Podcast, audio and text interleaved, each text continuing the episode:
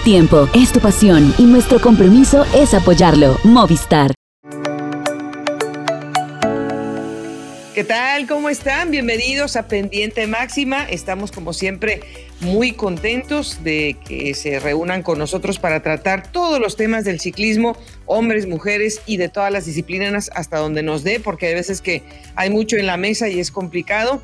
Y bueno, eh, claro, eh, hay algunas noticias de último momento que van a afectar eh, lo que habíamos planeado un poco para ustedes del recorrido de la Vuelta a Andalucía. Pues vamos a, a tocar ese tema, por supuesto. Estaremos visitando lo que va a suceder en la Vuelta al Algarve, que se está convirtiendo también en una conflagración de muchísimas pues, estrellas, pero no solamente del mundo, sino también de Latinoamérica.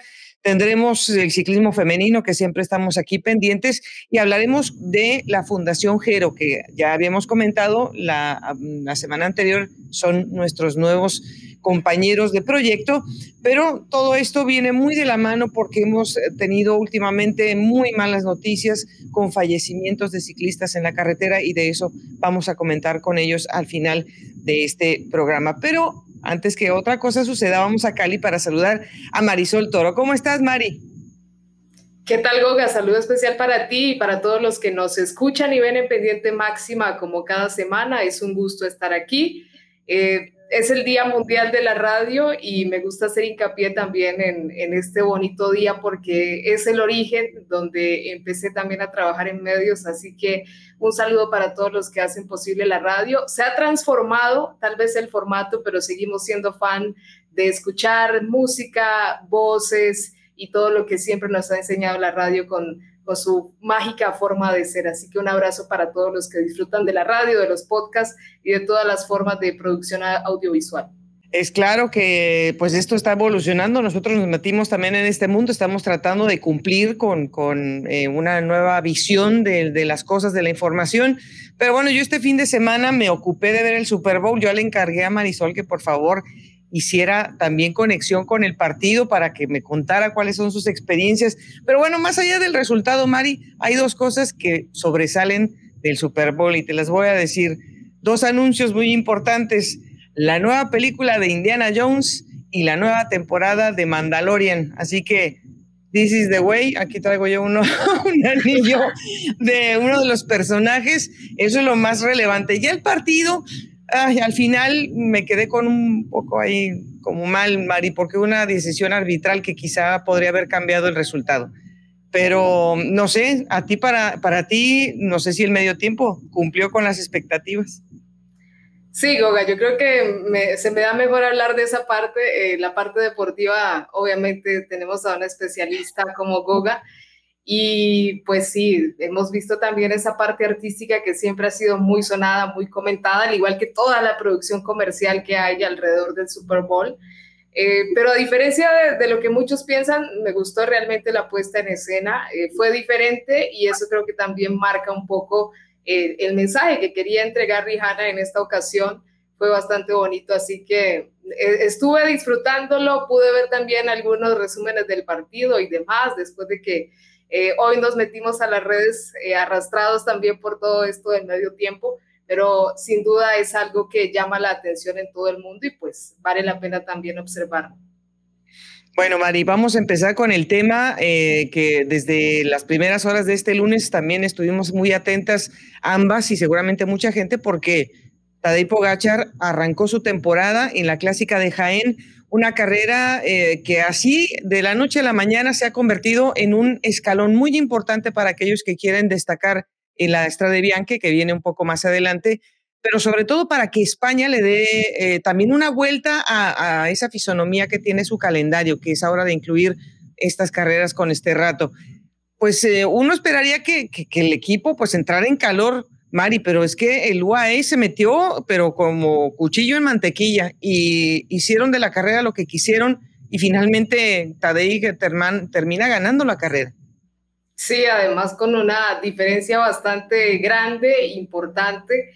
La verdad, Goga, hace ocho días que hablábamos del cambio de calendario de, de Tadej Pogachar, eh, pensaba más como en que el esloveno se lo iba a tomar con más calma, es decir, iba a empezar un poco más tranquilo, Sabemos que siempre es un corredor al que le gusta dar espectáculo y al equipo también le gusta empezar la temporada dando de qué hablar porque lo han hecho en el Tour de los Emiratos Árabes Unidos.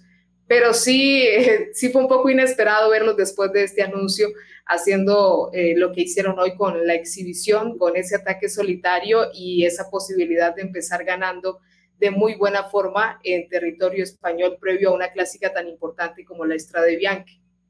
Bueno, eh, ya sabemos que bueno, Tim Bellens está con el equipo, eh, que bueno, clasicómanos tienen muchos porque ya se habían llevado también a Mark Hirschi y estos dos que hemos mencionado hicieron el trabajo, pues prácticamente la base del lanzamiento de un ataque feroz que hizo Tadej. Cuando sale el, el, corredor a unos 40 kilómetros, había solamente un corredor de la escapada original, Sergio Samitier del Movistar, y trató de salir Ben Turner, que acababa de ganar hace unos cuantos días también una carrera eh, en España con una eh, llegada eh, picada en, en, Murcia. Y resulta que Samitier ve pasar de lejos porque no puede pegársele a la estela, ni mucho menos después de la escapada a Tadej. Pero Ben Turner no puede hacer nada, Mari, no puede hacer nada y termina solamente con un segundo lugar, a pesar de que, bueno, también venía con la coleta de los otros corredores del UAE que sí se pudieron mantener todavía a pesar del trabajo. O sea, eh, el equipo eh, no, no tiene ningún problema para encontrar la fórmula más allá de quienes están en el equipo, porque Tadej promete y cumple.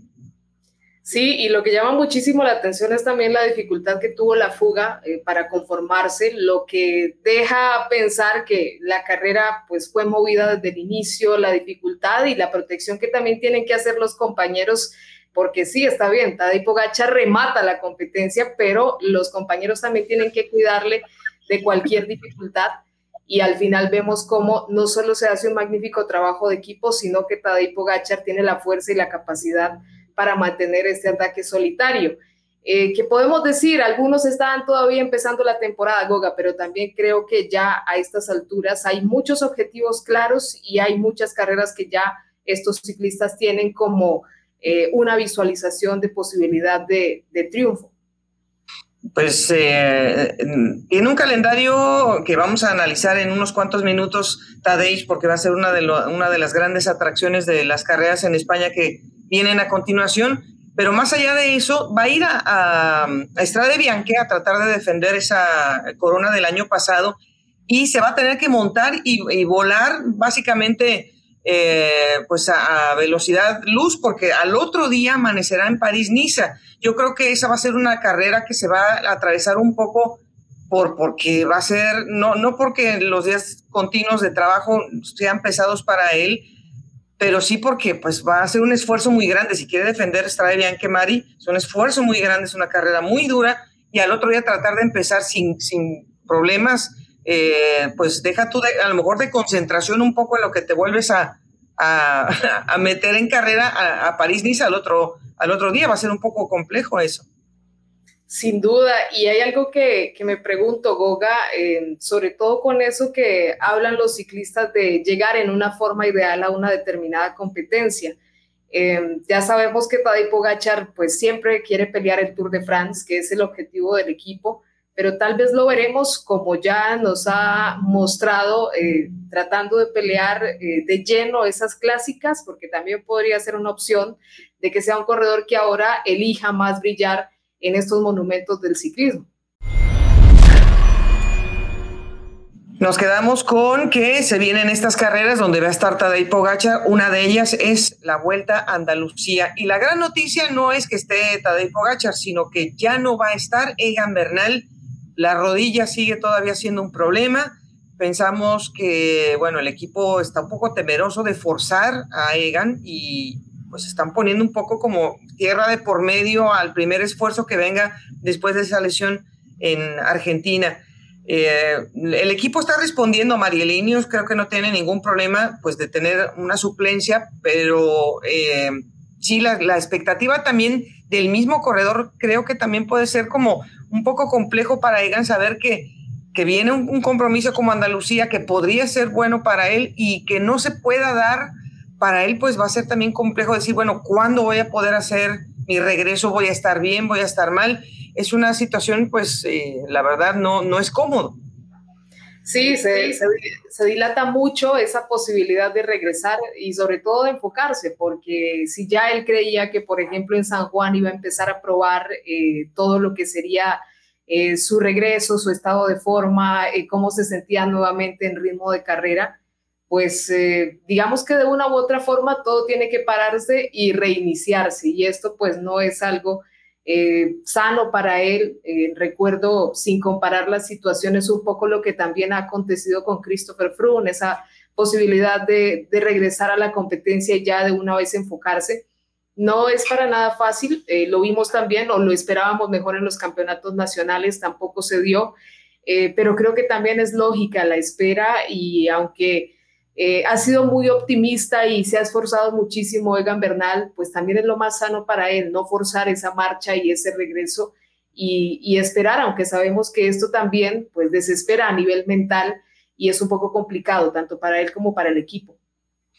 Estamos eh, pues con representación latinoamericana limitada en esta carrera. Tenemos entendido que Jonathan Narváez no participó en los campeonatos nacionales porque se fue temprano para poder estar acoplado al horario europeo y poder estar en la nómina de líneas. Se supone que Jefferson eh, Cepeda, que terminó en el podio de los campeonatos nacionales en Ecuador, estaría reportándose con el Caja Rural también. Y eh, bueno, Andrés Camilo Ardila, que hoy estuvo también en Jaén, estuvo en la escapada, aunque no, no quedó hasta el final, pero estuvo en la escapada, él también estaría con el Burgos BH. La carrera, Mari, este año me tiene ah, con una gran ilusión porque son, eh, pues, unos 450 kilómetros más o menos. No hay crono, no hay crono, pero tenemos una cantidad de, montaña impresionante. Y, pues empezamos con la primera etapa, que son más de 5.000 metros de desnivel acumulado con tres premios de primera categoría. Y aunque no vamos a terminar en un premio digámoslo, de alto calibre en esta zona, vamos a tener todos los días o llegadas hacia abajo apenas cruzando la montaña o repechos duros para terminar, es decir, de, esos, de esas llegadas explosivas. Entonces son cinco días en donde se puede perder la carrera muy fácilmente.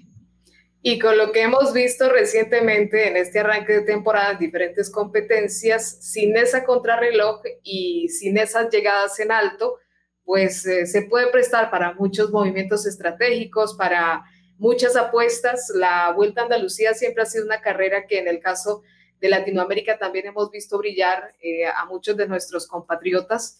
Y se permite también eh, tener esa posibilidad para los equipos españoles, un conjunto como el Bahrein Victorious, que ya ha demostrado empezar muy bien esta temporada, seguramente le apunta a esta carrera, pero sí llama muchísimo la atención esos finales en descenso o con tendencia a este terreno, porque se puede prestar para finales de bastante espectáculo.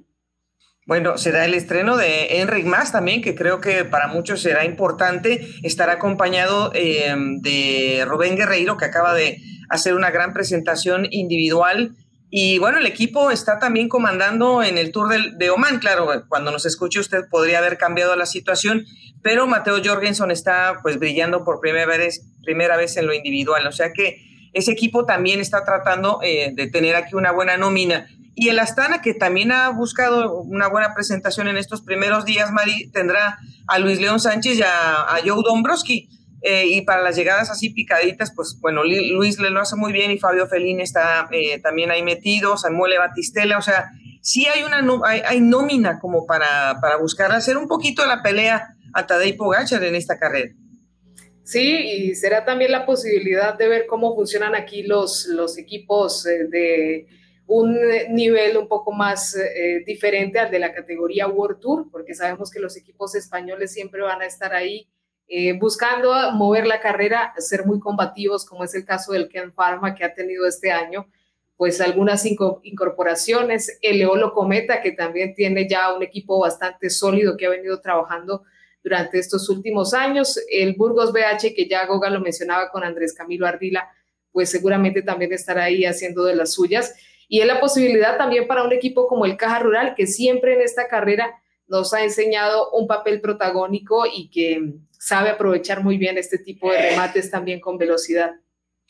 Bueno, Bueno, tendremos a Michael Woods y a Simon Clark del equipo del Israel Premier Tech. Yo creo que también son una buena, una buena representación para meterse ahí a disputar las victorias de etapa. Pero bueno, vamos al país contiguo, que es Portugal, y donde también arranca acción la vuelta al Algarve, que se ha convertido también en una muy importante. Bueno, Remco Evenepoel ha sido campeón recientemente, los nuestros han estado en el podio recientemente, Miguel Ángel López, Daniel Felipe Martínez. Y pues eh, aquí sí tenemos dos días de llegada en alto. Claro, no son puertos muy largos, Mari, pero sí son unos puertos eh, considerables como para hacer la diferencia en el alto de Foya y también en uno que ganó Miguel Ángel López recientemente, el Alto del Maljao, junto con la, la, última gran presentación de Sergio Higuita, que ganó ahí y de esa manera también pudo quedar en el podio del año pasado. Es una manera diferente de correr porque también habrá una contrarreloj individual, pero la presencia de tanto Daniel Felipe Martínez como de Sergio Higuita, claro, invita a pensar que Colombia puede hacer podio con dos. Es la expectativa y sobre esos dos puertos eh, que serán final de etapa, eh, pues ya se han convertido también en recorridos tradicionales de esta vuelta al Algarve. Eh, vimos a, Daniel Felipe Martínez y a Sergio Higuita empezar también con, con mucho entusiasmo ya en las competencias en las que se han presentado este año. Sabemos que justamente su interés está enfocado en estas carreras en las que se encontrarán con sus rivales directos en, futuras, eh, en futuros eventos de tres semanas y es una importante posibilidad con esos dos ascensos tan importantes que serán punto final. Llama muchísimo la atención también Goga por, esa rivalidad que vamos a ver con equipos como Education Easy Pots y por supuesto el Bora que también trae a Jay Hindley que ha demostrado estar en muy buen nivel, además de Ineos Grenadiers que tiene a un Filippo Gana en una muy buena forma como nos lo demostró en Argentina. Pues eh, en esta oportunidad no, no está inscrito eh, eh, pues el campeón defensor que está Remco Evenepoel, pero bueno, la escuadra belga también estará esperando hacer una, una, buena presentación aquí, em, aunque vienen como con una nómina un poco más abierta, para que en los días que se pueda aprovechar, poner a Fabio Jacobsen también a trabajar. Hay dos días en que se puede poner a trabajar ese tren para, para la victoria de Fabio, que ya abrió también en Argentina su cuenta, pero al final tendremos una, con, una contrarreloj.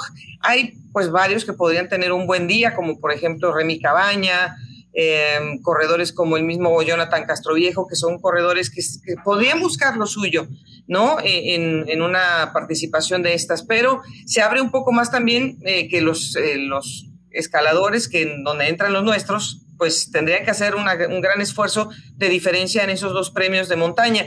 Pero no solamente hay colombianos, Mari, que hay una nómina grande, sino que también tenemos argentinos, uruguayos, chilenos, y venezolanos en esta, en esta presentación son 11 al final los latinoamericanos.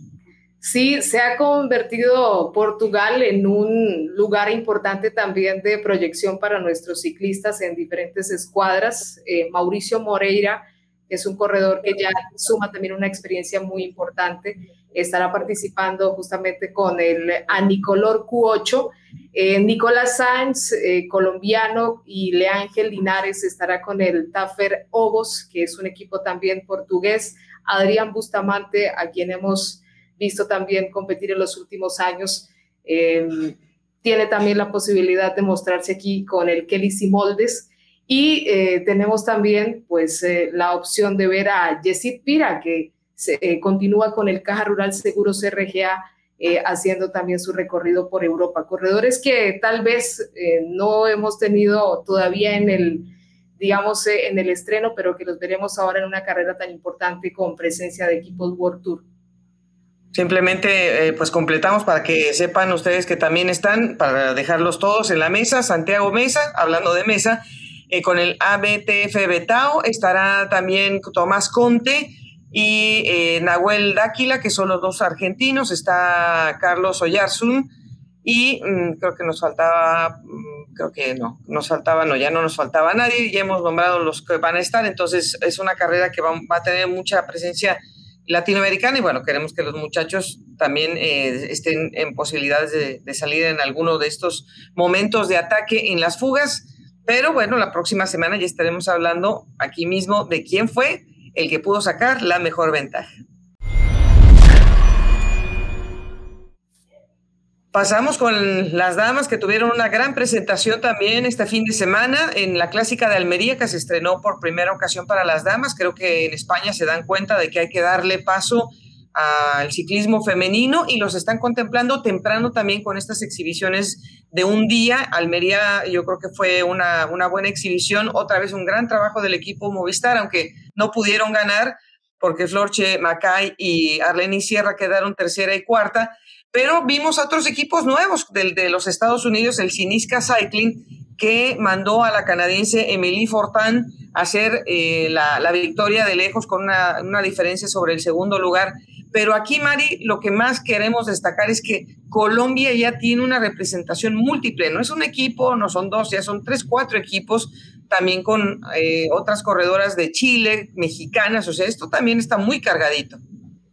Y eso nos ilusiona muchísimo. Yo creo que es parte de ese proceso lento que en algún momento pues empezamos a contabilizar eh, ciclistas en el Centro Mundial, de la UCI, eh, por ahí las que se iban a Estados Unidos, pero que poco a poco también con la organización de carreras y con la proyección que ha tenido el ciclismo femenino de nuestro país, pues ahora eh, logran tener esta importante presencia internacional. El año pasado incluso con el mismo Colombia Col Deportes cuando teníamos la presencia de una colombiana vistiendo ya una camiseta amarilla y estamos hablando, eh, por supuesto, de, Jennifer Duguara, que ha venido haciendo un proceso muy importante y que ahora está con el Masi Tactic en territorio español. Eh, la posibilidad también de ver a varias colombianas en el NEICAT que están apoyando un proceso no solo de corredoras que ya tienen una experiencia importante, sino muy jóvenes como es el caso de Carolina Vargas, que creo que es uno de esos talentos a los que tenemos que seguirle muchísimo la pista por todo lo que hemos visto de ella en la temporada anterior. Eh, Andrea Alzate, que también está participando, eh, también con el NICAT CM Team. Eh, de hecho, ellas llegaron en el, en el colectivo segundo, digamos que no muy lejos de la acción de, de, esa lucha por el primer lugar. Eso quiere decir que estaban atentas y llegaron con buen con buena preparación. También participó, bueno, como decíamos, Paulita Patiño hizo trabajo de, sacrificio para tener a sus otras dos compañeras de impacto adelante. Y bueno, están las mexicanas Ariadna Gutiérrez con el eh, Farto BTC, Andrea Ramírez con el Vizcaya Durango, que tiene varias latinoamericanas, y Naomi Montserrat Langarica, que está también con el equipo Prolongo. Ellas llegaron un poco más retrasadas, pero em, entre Catalina Soto y Aranza Villalón, que también estaban en ese lote de persecución inmediato, eh, yo creo que los directores deportivos se tienen que dar cuenta de que este bloque ya es un, o sea, ya tiene figura y de a poco se va a ir acomodando mejor. Sobre todo porque ya varios de estos nombres, como decimos, pues eh, les ha tocado hacer también ese trabajo de aprendizaje. Eh, Aranza Villalón es una corredora que ha venido acumulando muchísima experiencia, no solo en Europa, sino en pruebas del ciclo olímpico, estuvo también en Colombia. Eh, poco a poco van demostrando una madurez eh, también que tienen la oportunidad de liderar eh, a un equipo en este tipo de competencias y que tienen la posibilidad también de corresponder a, esos trabajos. Así que yo creo que vamos a ver de aquí en adelante la apuesta de estos equipos por el talento latinoamericano.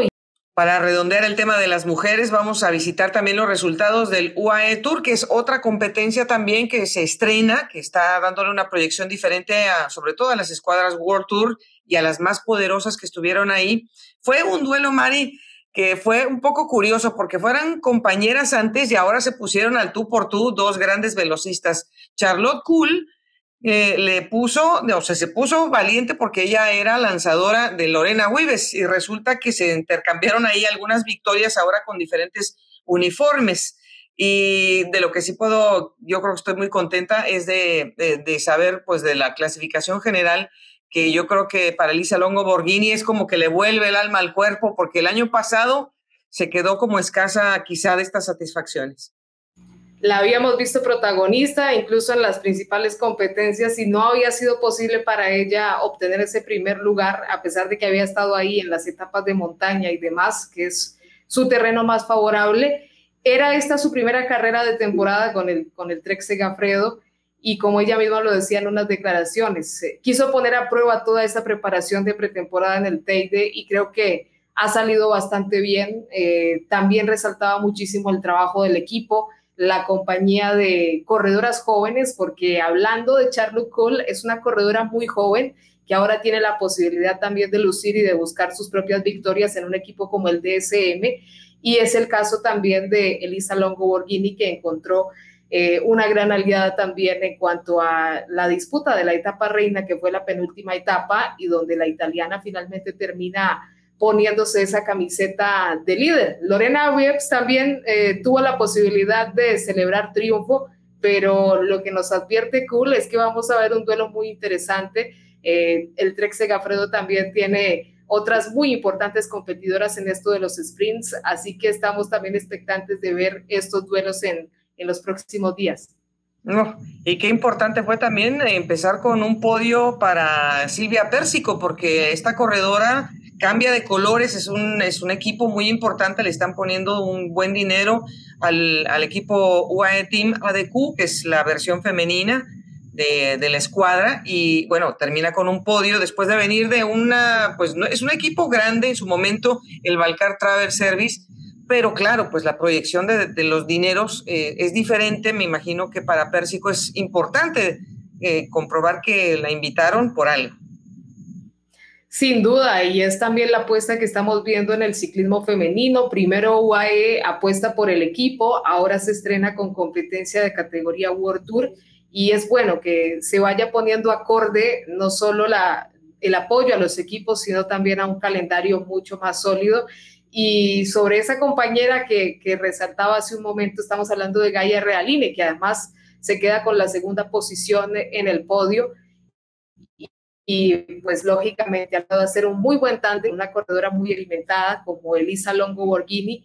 Y creo, Goga, que el Trek Segafredo nos tiene acostumbrados a esto, a una muy buena nómina, a una escuadra muy sólida y a mostrar también esa ambición de pelearle cabeza a cabeza a un equipo como Liz Works, que es uno de los más referentes.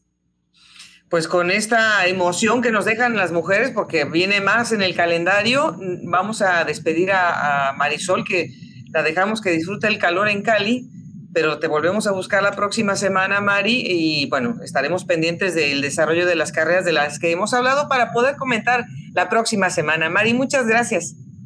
Gracias, Goga. Aquí seguimos atentos al ciclismo y, por supuesto, un abrazo caluroso desde Cali, Colombia.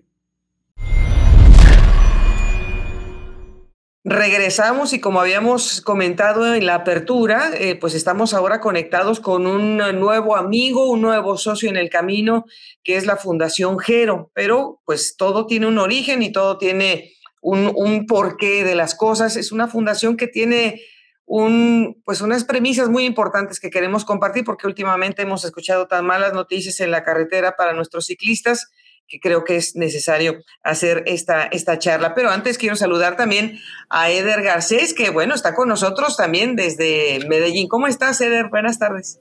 Hola, Goga, ¿cómo estás? Un cordial saludo para ti, también para toda la gente que nos escucha a través de Pendiente Máxima.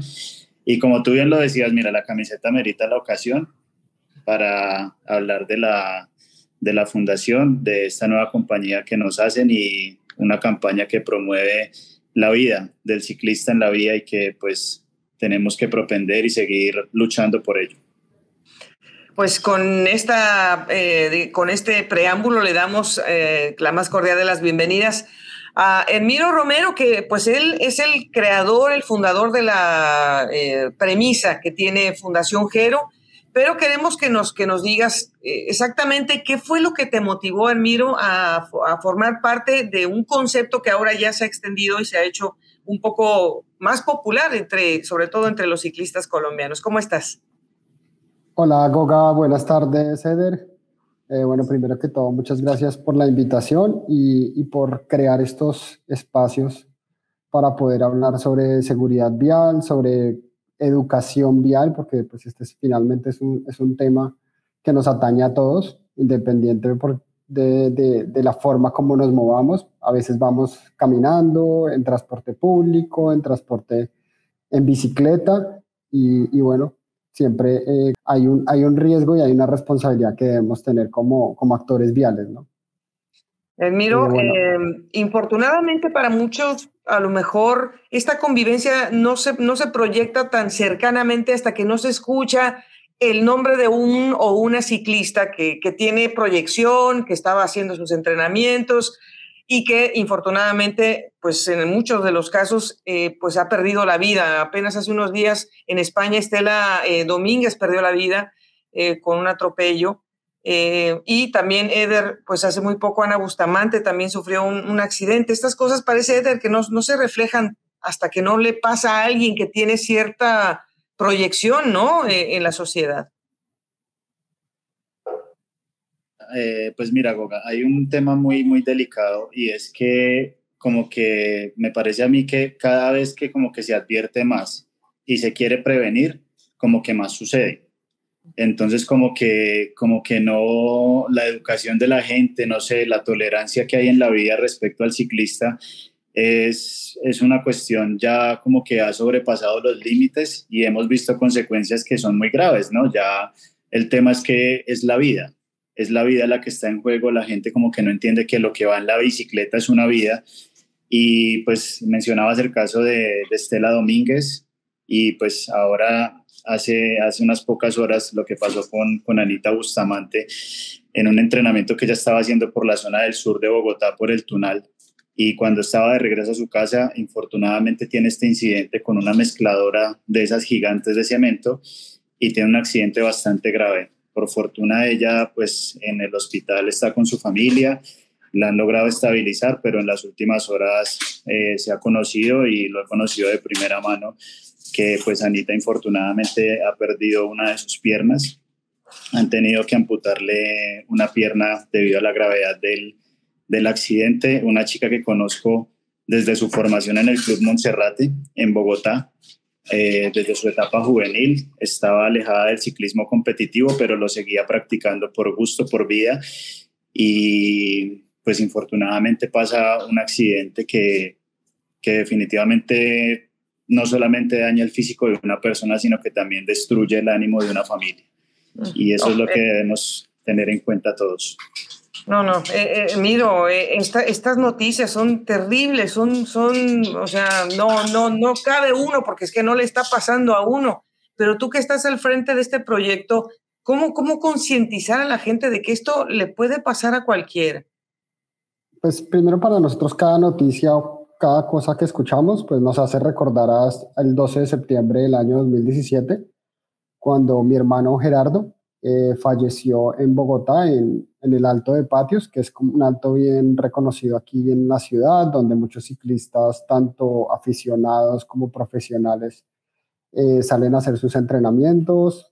Em, él salió muy temprano, salía a las cuatro y media, cinco de la mañana, hacer su, entrenamiento y, regresar tipo 7 de la mañana para poder ir a, a su trabajo.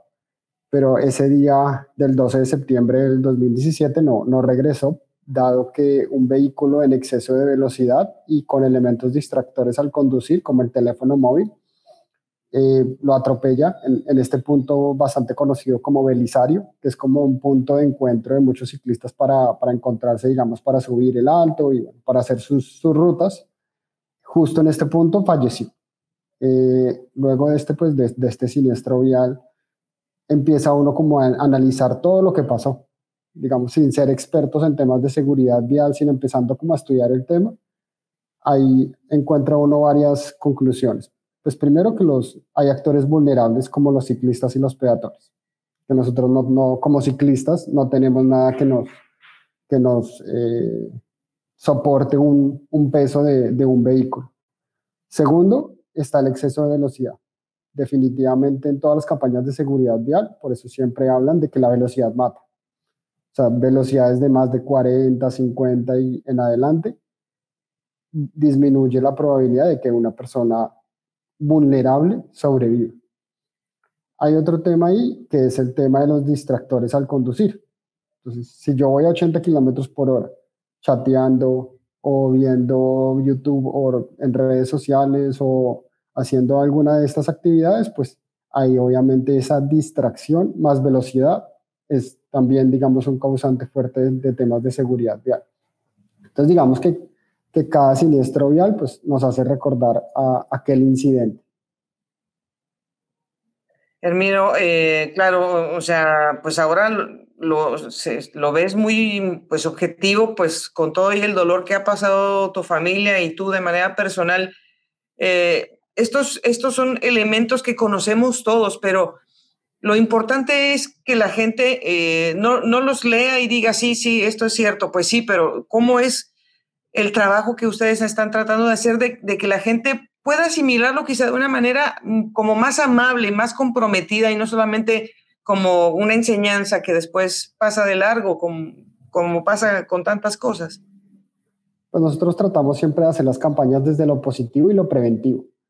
Digamos la importancia para un ciclista, la importancia de usar el casco, de ser eh, visible en la vía. Nosotros en Colombia tenemos la ley 1811, que es la ley que promueve en Colombia la bicicleta como medio de transporte con prioridad nacional y pues obviamente esto nos da unos, unas, unos derechos en la vía, pero pues también unas responsabilidades, ¿no?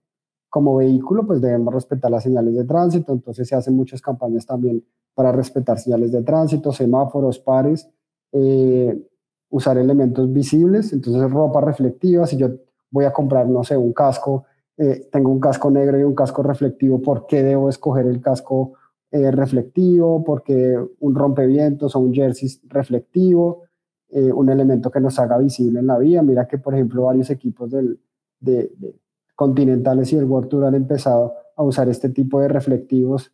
Lo he visto en el Caja Rural, eh, lo, vi en alguna oportunidad en el, en el Total Energies, que usaban, eh, de hecho, Nairo cuando estaba en el Arkea también usaba algunas veces en sus entrenamientos elementos reflectivos. Y para los conductores, digamos, esa, ese respeto por los actores más vulnerables en la vía. Entonces, si, el, si, si, yo veo a un ciclista, entonces, como decía Rigo en algunas campañas, darle dos minuticos, esperar que, pues, que no venga algún, algún vehículo en el otro sentido y poder hacerle un adelantamiento al ciclista del 1.5 metros. Eh, obviamente el tema de instructores aplica tanto para ciclistas como para conductores. Entonces siempre, digamos, todas estas campañas, tenemos una doble responsabilidad, de la responsabilidad que tenemos los, los ciclistas en la vía, como la, responsabilidad que tienen los conductores y que todos podemos compartir la vía.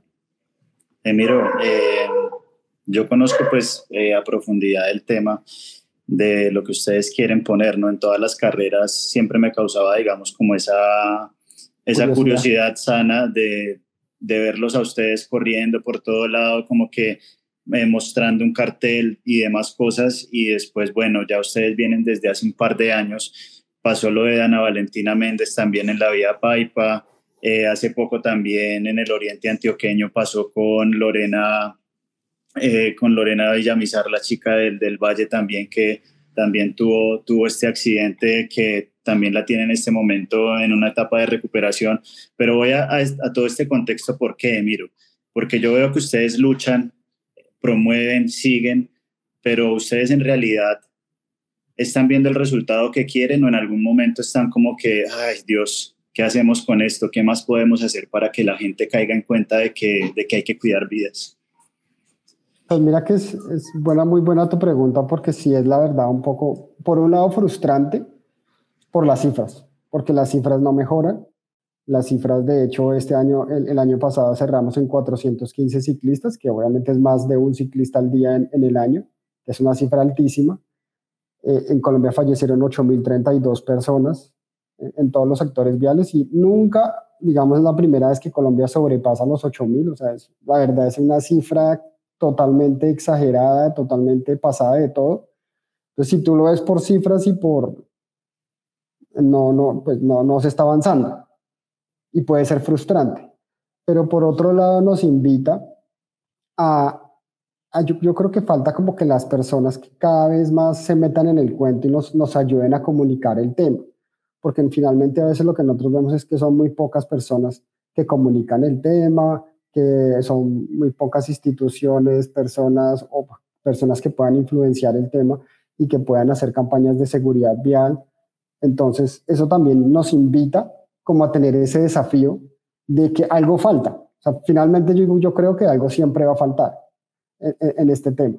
Falta pensar algo mejor, falta, en, eso es lo que pues nos levantamos pues todos los días como a revisar qué más se puede hacer, no sé, miremos campañas en, en España, miremos ahorita, por ejemplo, esta, esta semana yo revisé lo que, lo que pasó con, con Estela y, empecé a mirar todo lo que decían los ciclistas, los comentarios que decían, eh, las campañas de los, de los que hacen campañas, por ejemplo, en España, y como a, revisar a ver ellos también qué, qué empiezan a hacer o, o qué, qué, comentan de acuerdo hasta a, esta, a, a, lo, que, a lo que sucedió con esta ciclista que, que fue muy, muy sonado esta semana en España, ¿no?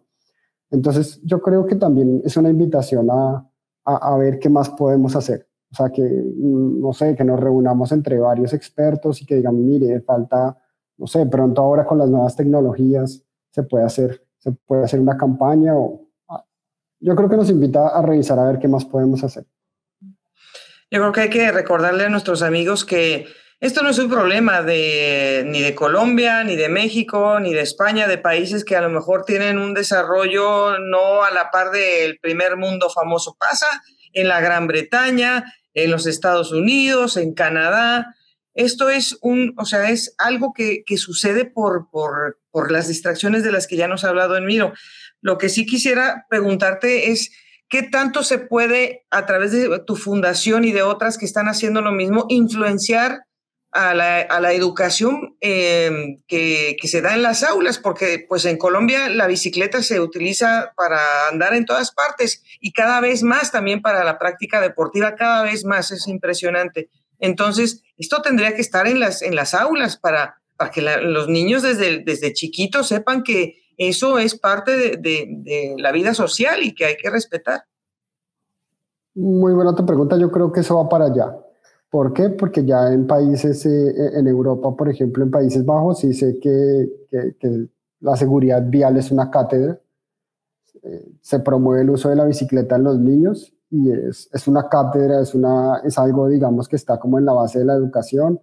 he visto caravanas de, de, los niños que van a las escuelas con sus profesores, todos con, con sus elementos reflectivos. De hecho, aquí, pues aquí en Bogotá también existen programas eh, de la alcaldía. Eh, no, no, recuerdo el nombre del programa en este momento, pero sí sé que existe un programa que es para recoger los niños y llevarlos en bicicleta para que empiecen a tener temas de seguridad vial y promoción de uso de la bicicleta y, y, para moverse más, más sostenible, ¿no? Como para empezar a motivar el uso de la bicicleta eh, en los niños pequeños. Pero yo, yo creo que va para allá. De hecho, hace poco con, con la ley Julián Esteban, que también fue otro otro chico que ustedes recordarán que fue el, chico pues, que, que, quedó muy motivado después del, de la victoria de Egan, del Tour de Francia.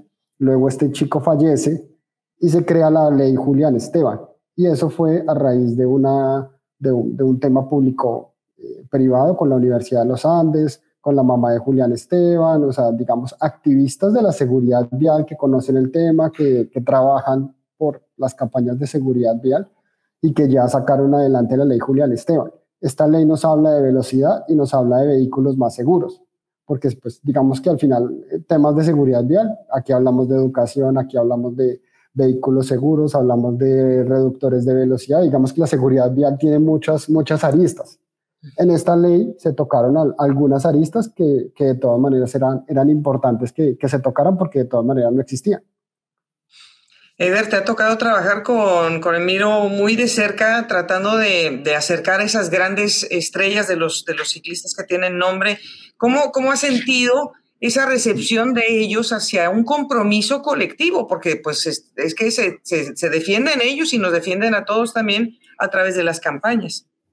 Pues la receptividad de los ciclistas puedo decir que es excelente, es estupenda porque pues uno trabajando con ellos, eh, no solamente por, por, un tema que sea de netamente de impacto eh, mediático, sino de impacto educativo, los ciclistas lo entienden y saben que el hecho de tomarse nomás una foto con el avisito del 1.5 o de mandar un mensaje de concientización, ellos son los mejores influenciadores para que la gente tome conciencia de que ese campeón con el que quieren la foto de que ese campeón que tantas lágrimas saca por alegrías, por triunfos, que pone el país en lo más alto, necesita ser protegido en la vía. Y eso es un gran mensaje que ellos han tenido, ellos son muy conscientes y saben que coger el avisito, tomarlo, eh, tomarse una foto con él es lo mismo que cuando un conductor se toma el tiempo, la paciencia en 10 segundos y deja un gran mensaje también de tolerancia en la vía.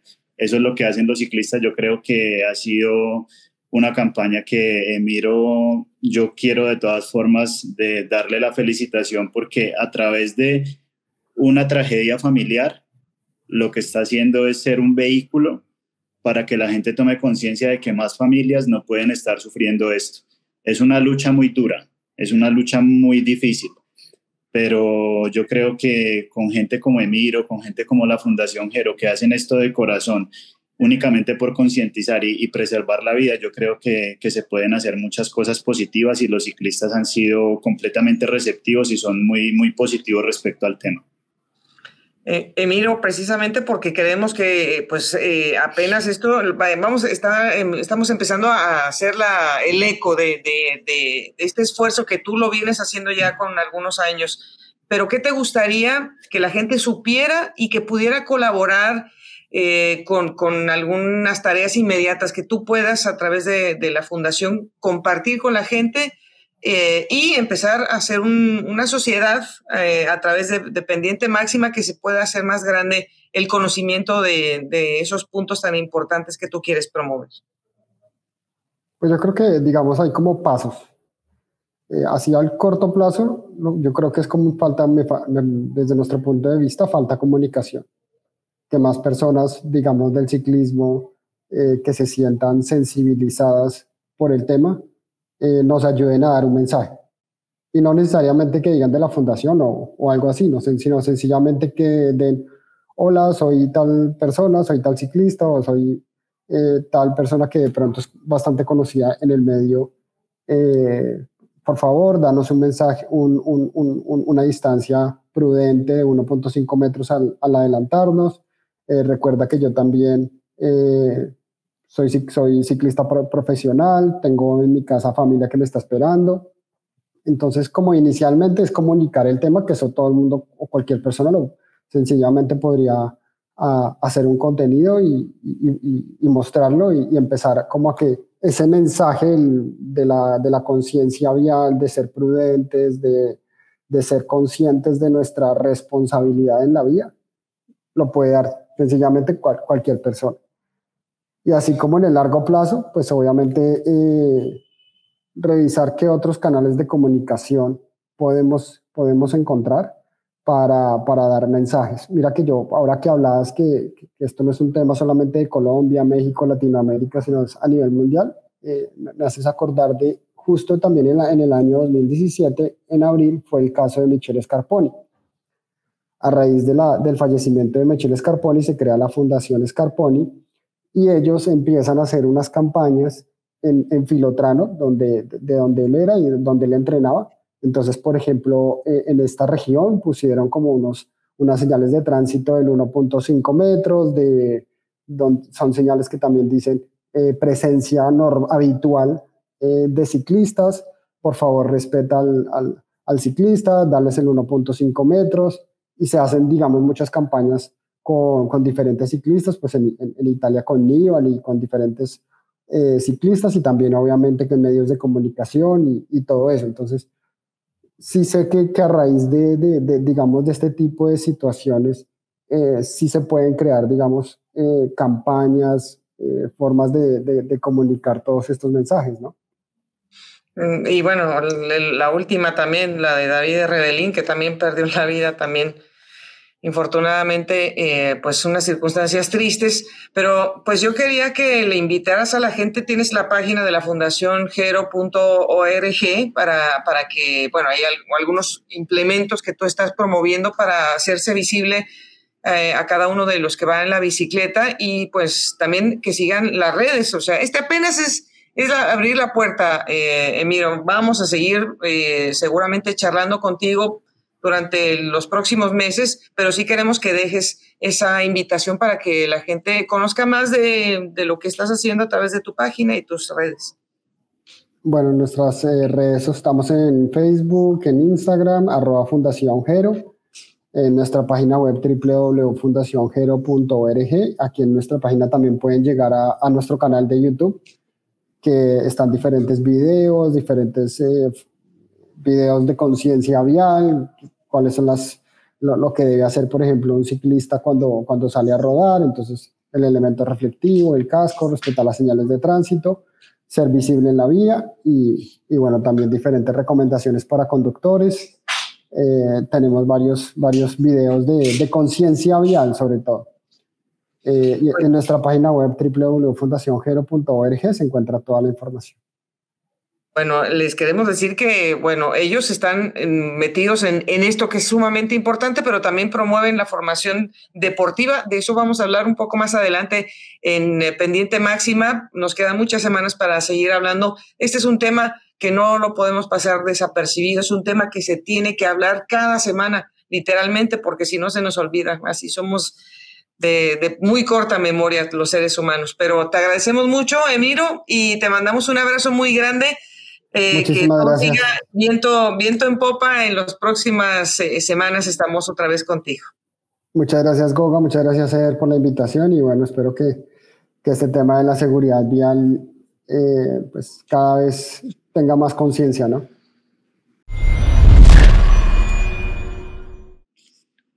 Estas son el tipo de charlas, Eder, que bueno, uno se queda a veces con el corazón de pollo, pero también con ganas, con ganas de, promover y, de hacer algo, porque pues es muy, es muy fácil quedarnos tristes, pero hay que hacer algo, Eder. Siempre, Goga, yo creo que siempre habrá algo por hacer y todo lo que tenga que ver por el bien de, de la humanidad más que de un deporte, yo creo que es lo que hay que promover más allá de cualquier éxito o resultado que se pueda dar a través de, de X o Y actividad deportiva. Yo creo que estas son las cosas que deben resaltarse como lo estamos haciendo ahora nosotros en este espacio. Mm. Eder, estuviste hace unos días en el velódromo de Medellín, que es un escenario, es el corazón de, eh, en Antioquia para la preparación de, de los, eh, los velocistas y los mediofondistas. Pero hace mucho que yo no voy al velódromo. ¿Cómo está el velódromo? Cuéntame. Pues el velódromo, la verdad, Goga, no ha cambiado mucho. Le han hecho y en este momento le estaban haciendo como refacciones, estaban haciendo pues pintura a las graderías y demás. Han hecho algunos arreglos, digamos, meramente estructurales ahí como por, por el envejecimiento que tiene y el deterioro del material, pero, pero sigue siendo el mismo, sigue siendo el mismo escenario de preparación y digamos que en ese aspecto poco, poco cambia. Eh, yo tenía entendido que había ganas de, bueno, que, estaba un proyecto, ¿no? Para hacer un nuevo velódromo. ¿Hay algo nuevo en ese sentido? Siempre se ha hablado mucho de eso, ¿no, Boga? De, tener un nuevo velódromo, sobre todo en la zona del oriente antioqueño, que es donde residen más la mayor parte de ciclistas en el departamento. Pero digamos que todo se ha quedado ahí, ¿no? Sobre la carta, sobre el proyecto, sobre el papel eh, lo mismo ahora que dicen que por la zona de, Bogotá, por, por Mosquera, eh, a las afueras de Bogotá y por la, por la calle 13, eh, dicen que también ya tienen el proyecto dicho, hablado para ejecutar el, el, nuevo velódromo, pero pues hasta ahora, sobre lo que hay, sobre la carta, solamente tenemos un velódromo con los avales de la UCI, con los 250 metros de diámetro, que es el, el velódromo de Cali donde se hacen todas las actividades deportivas de la UCI, que de hecho este año hay Campeonato Mundial Junior y pues bueno, es lo único que hay. Esperemos que haya otra infraestructura nueva para, para seguir promoviendo la pista, que es una actividad deportiva que le ha dado mucho al ciclismo y al país. Es que imagínate, o sea, por la altura de la ciudad de Medellín, por las condiciones climáticas, sería excelente tener hay un centro, eh, como se dice, satélite de la UCI, ¿no? Como el que pretende tener también San Juan, que van a estrenar ya en unos cuantos meses también un escenario que está muy moderno. Pero bueno, más allá del escenario, sabemos que también el, talento es el que hace muchas veces el escenario eh, productivo y estuviste con, con, los seleccionados, mayormente los pisteros en eh, de velocidad, que van a representar a Colombia y que tienen todas las ganas de ir a Campeonato del Mundo y ganarse su boleto a los Juegos Olímpicos, Ed. Sí, así es, Boga. Pues ellos vienen entrenando, ellos prácticamente no pararon, ellos vienen haciendo su preparación desde, desde el mes de diciembre y van a empezar ahora, viajan el 18, el 18 de febrero viajan hacia Indonesia para la primera parada de la Copa de Naciones, porque ya no es Copa del Mundo, sino es Copa de Naciones, en donde van a hacer, digamos que su primer test eh, importante eh, de la temporada para sumar puntos en el ranking olímpico y también pues para medir fuerzas de acuerdo a lo que viene de alto rendimiento en la temporada en la pista. Eh, solamente van a ir cuatro velocistas que son Santiago Ramírez, Kevin Quintero, Marta Bayona y Cristian Ortega, son los que van a estar presentes en esta primera válida de la Copa de Naciones y pues bueno, esperemos que sea lo mejor para ellos, que tengan mucho éxito porque ya este es el año en el que se va a marcar la pauta seria para, para obtener la clasificación a París 2024. La verdad que eh, eh, Colombia, con la participación que tuvo, la invitación que le hicieron directamente a los eh, corredores colombianos a la Champions League, los, los, sigue proyectando, más allá de que estén un poco inconformes con los resultados, a lo mejor, o con la ausencia de participaciones, creo que esto les ha, les ha dejado muy buen, digamos que como una presencia digna, ¿no? Para seguir buscando ser de los mejores del mundo. Claro, Goga, es un buen sabor de boca porque fueron tres representantes eh, y eso, digamos, exalta un poco lo que es el nivel competitivo de, estos, de estos tres deportistas que son Kevin Quintero, Santiago Ramírez y Marta Bayona en una regularidad a lo largo de la temporada. Entonces la Champions League es eso, ¿no? Es como el premio a que tú has estado con los mejores, has competido contra los mejores en un buen nivel a lo largo de la temporada. Entonces, para ellos es un estímulo, más allá de que sea un evento de show, de espectáculo, en el que se juegan, digamos, algunos premios económicos importantes, pero en el que también tienen un roce directo con los que en definitiva van a pelear los títulos importantes durante el año. Entonces, para ellos es muy bueno y eso los motivó a seguir, a no parar a seguir preparándose duro y ya a seguir prácticamente sin pausa para, para llegar muy bien en un muy buen punto a, la primera valida en Indonesia. Entonces vamos a ver qué resultado pueden tener, pero, pero sí, Goga, por supuesto que es un estímulo grande para, para estos chicos y pues para, para tener muy buenos resultados en, en esta temporada. De eso te comentó y de sus eh, grandes ambiciones, Santiago Ramírez. Vamos a escuchar. Gracias. Es una oportunidad muy bonita, me la disfruté al máximo, eh, todas las carreras fueron un espectáculo para mí, obviamente compartir con Martín Coquelin, que también son uno de los mejores del mundo, es algo muy bonito, tres colombianos en la Champions, habían varios países que tenían, si mucho, un corredor, y nada, estar entre los 18 mejores velocistas del mundo es algo bonito para mí, y al final quedé quinto, quedamos cuarto y quinto Kevin y yo, y eso fue algo muy bonito. Bueno, este es un año muy importante. Yo creo que este es el año para los Juegos Olímpicos más importante, eh, porque digamos que el próximo año también hay copas, pero eh, como dicen por ahí, desde el desayuno se sabe a ser el almuerzo, ¿cierto? Entonces, estas tres copas tienen que ser súper buenas. Obviamente suman las primeras dos copas, pues, las primeras dos copas no, perdón, suman los dos mejores resultados en, en las tres copas. Y no, yo creo que para mí es muy bonito tantos años, eh, ya llevo con este, voy para el para el tercer ciclo olímpico porque pues lastimosamente no puede estar en Tokio. Pero yo creo que lo importante no es tanto como llegar, porque muchas personas llegan y, van a Olimpiadas y todo, sino el, y son campeones del mundo y olímpicos quizás y todo eso, pero hasta ahí, ¿cierto? Eh, digamos que llevar una, una, trayectoria tan larga es, o sea, también es, es como de admirar. Hay veces yo digo, uy, tantos años y todavía estamos ahí dando candela y somos uno de los mejores y para mí es, es bonito y sigo con ganas de, de, de seguir mejorando, obviamente para mucha gente quizás es loco el, el, el, tema de ganar oro, el tema de, de, estar en los Juegos Olímpicos, de, de, hacer podium, pero si uno no se las cree nadie, o sea, nadie, nadie puede lograr esas cosas si no es uno mismo y nada, el camino es largo, no sabemos de aquí a allá cómo lleguemos, obviamente me voy a preparar muy duro para estar allá y ser uno de los favoritos y, obtener el, el título que uno tanto sueña. Bueno, Eder, ya, eh, bueno, sabemos que tú estás ahí con, con, la lupa viendo en dónde están las, eh, los, los puntos álgidos de, de emoción eh, y de preparación. ¿Qué es lo que se avecina en el calendario en Colombia en estos días? Bueno, en estos días, Goga, lo más próximo que hay es la clásica Ciudad Santiago de Armas, que es la más conocida como clásica de Río Negro, que es ahora el 21 de febrero, eh, digamos que es lo más próximo que hay en el calendario. Después en marzo está la Vuelta al Valle, que también es una carrera de mucha tradición. Y pues hay que mirar también en el panorama qué planificaciones van a haber, porque hay un evento internacional continental que va a ser muy importante, que es el Campeonato Panamericano en abril y ya pues el seleccionador nacional Carlos Mario Jaramillo ha estado trabajando como que intensamente en la, en la selección de, de los talentos que van a ir, porque como bien lo sabes, este año es una excepción, el primer año en el que va a ser como tipo formato mundial, que se van a recoger todas las categorías en un mismo escenario, incluyendo los juniors. Entonces ahí hay también un, digamos que un palco escénico importante para, para mirar lo que va a ser el desarrollo del ciclismo colombiano eh, a nivel local y también a nivel internacional. Y tengo, tengo entendido que la Federación eh, Panameña también va a albergar los campeonatos eh, centroamericanos antes de los panamericanos. Entonces va a haber un casi 10 días, 12 días de emociones por allá. Bueno, estaremos pendientes de eso. Y también te agradecemos mucho que nos hayas acompañado. La próxima semana nos volvemos a conectar, Eder, hasta la hermosa ciudad de Medellín, como siempre.